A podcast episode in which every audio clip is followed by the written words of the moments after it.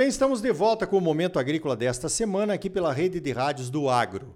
O oferecimento é do Sistema Famato Senar, Sistema Sindical Forte Agropecuária Próspera. Olha só, nós estamos vendo muitos investimentos em logística pelo Brasil afora, os portos do Arco Norte, hidrovias, ferrovias, muitas delas ainda com empecilhos de serem construídas, saírem do papel, algumas já com as obras começando, outras questões aí de logísticas com obras terminando. Então, para falar de uma dessas opções que já está praticamente pronta, né? O Porto Central, lá no Espírito Santo, eu chamei o Fabrício Cardoso. Ele é sócio fundador do Porto Central e hoje é o CEO, o diretor executivo da empresa Macro. Fabrício, explica um pouquinho para os nossos ouvintes a respeito do Porto Central. Bom dia. Bom dia, tudo bem, Ricardo? Bom dia a todos os espectadores. Bom, o Porto Central é um projeto de infraestrutura portuária. Né? Nós começamos a desenvolver e estruturar a, em 2010, 2011, adquirindo terras e, e, e desenvolvendo na engenharia um projeto para passar pelo processo de licenciamento ambiental. É um projeto de grande infraestrutura. Nós tivemos como sócio desenvolvedor o Porto de Roterdã, que trouxe todo o seu know-how e conhecimento. Né? E é um projeto que possui cerca de 2 mil hectares de terras próprias desenvolvidas em toda a sua arte na engenharia é, e já 100% licenciado. Né?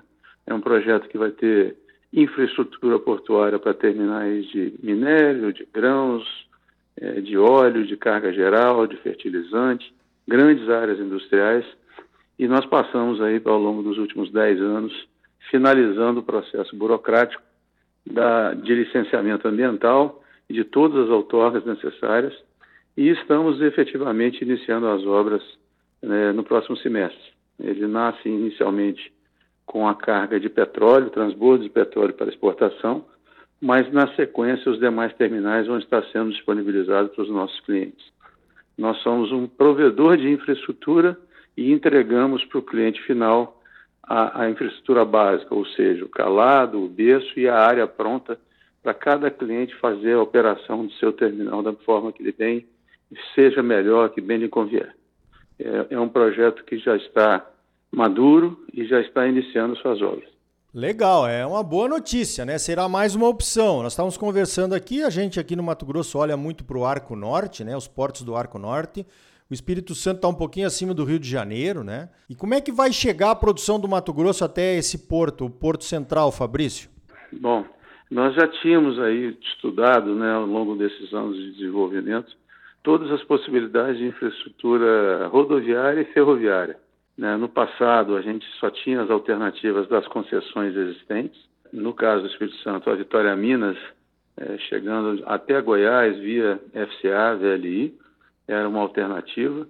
E recentemente nós passamos pela mudança do marco regulatório é, das ferrovias e a Macro, é uma empresa, a minha empresa desenvolvedora, ela assinou dois contratos de autorização ferroviária, passou pelo crivo de aprovação e assinou seus contratos para fazer uma nova ferrovia, interligando o sul do Espírito Santo, a região do Porto Central, indo a Minas, em toda a região do quadrilátero ferrífero e região de Conceição do Mato Dentro, chegando a, ao noroeste de Minas Gerais, Paracatu, Naí, e se interligando na Norte-Sul, em Anápolis.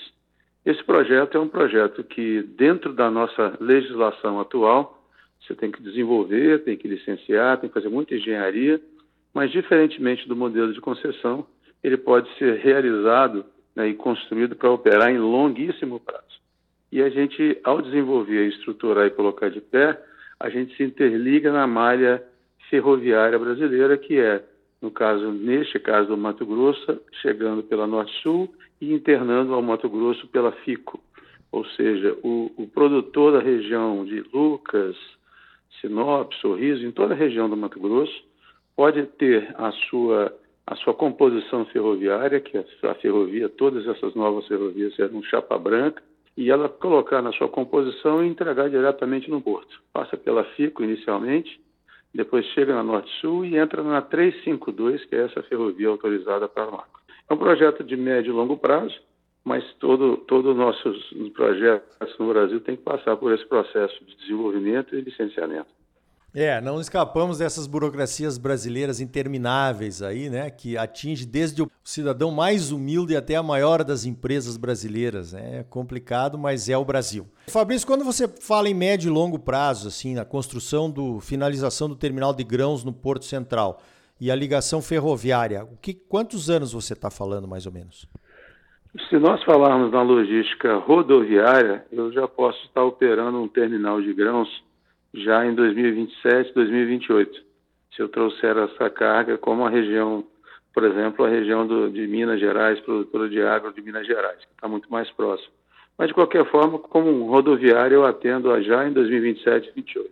Em função da, do cenário ferroviário, para passar pelo processo de licenciamento, dura um pouco mais, mas o nosso cronograma é estarmos operando entre 10 a 15 anos. O processo de engenharia e licenciamento é longo mas é uma alternativa futura, inclusive para o crescimento da produção brasileira, que está chegando aí em breve, em 2030, 2035, a 450 milhões de toneladas.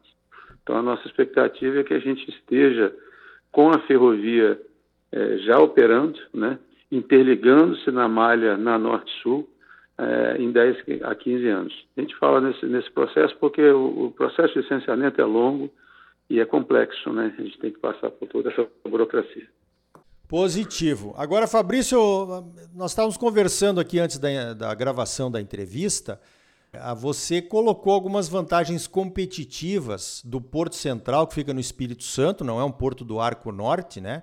em relação aos portos do Arco Norte, essa região aí que você já mencionou da BR-163 aqui no Mato Grosso. Conta aí para os nossos ouvintes que benefícios seriam esses. Ok. É, hoje, na operação né, é, do Arco Norte, como grande parte dos portos brasileiros, os navios, vamos começar pelos navios, os navios que transportam os granéis, né, é, o agro como um todo, é, milho, soja, são navios pequenos, navios menores, que são os navios que operam nesses portos. Né? Então, se você tiver uma operação é, no Porto do Pará ou em São Luís mesmo, o navio que vai fazer o escoamento e o transporte de longo curso é um Panamax ou um Panamax, que é, a é, é o navio que chega na capacidade portuária que existe. Né? É, o produtor, por exemplo, de Sinop, né, de Lucas, ele tem que colocar no seu caminhão neste momento, né, se a ferrogrão sair ou não é, é outro cenário, mas eles colocam no caminhão, leva até Miritituba ou algum dos terminais é, nos rios, né, depois bota numa barcaça, da barcaça ele leva para um porto, ele retira da barcaça para colocar no navio que está operando ali com essa capacidade. O mesmo produtor, ele pode ter a sua composição ferroviária, né, ele pode ter tanto vagões quanto locomotiva, e passar nas ferrovias é, que vão operar, ou seja, a FICO, a Norte-Sul e a 352, que chega no Porto do Espírito Santo, serão ferrovias no modelo de uma rodovia, ou seja, chapa branca. Quem tem carga cumprindo as exigências técnicas, passa e pode ter a sua própria composição. Né? Então ele produz, integra dentro, dentro do próprio vagão e entrega diretamente num porto com um grande diferencial, que é o quê? Nós temos capacidade portuária para atender navios de grande porte e muitas áreas para fazermos silos, né, para fazermos armazéns. Então eu poderia atender, por exemplo, um terminal de grãos com mais de 100 milhões de toneladas hoje, se eu tivesse a ferrovia de pé. Então a gente está preparando o porto para ser o grande, um grande terminal de infraestrutura, um grande hub de energia limpa, né? mas principalmente um grande hub para o transporte e o escoamento das nossas commodities de grãos. Que maravilha, né? Nós estamos aqui no Mato Grosso desde o final dos anos 80, né? Sempre preocupados e sentindo os efeitos da falta de uma logística, da falta de outros modais de transporte além do caminhão. E agora nós sonhávamos com uma solução, agora nós temos soluções competindo entre si. Que cenário maravilhoso, hein, Fabrício? Isso aí, isso aí. E o que importa, quem for mais competitivo leva carga, né? O mais importante é isso. Então tá aí, eu conversei com o Fabrício Cardoso, ele é sócio fundador lá do Porto Central, no Espírito Santo, e é o CEO, o diretor executivo da Macro, que é essa empresa desenvolvedora que está trazendo essa nova solução aí para o transporte de grãos de todo o Brasil. Fabrício, parabéns pelo trabalho e obrigado pela tua participação aqui no Momento Agrícola. Obrigado, Ricardo. Obrigado a todos os ouvintes.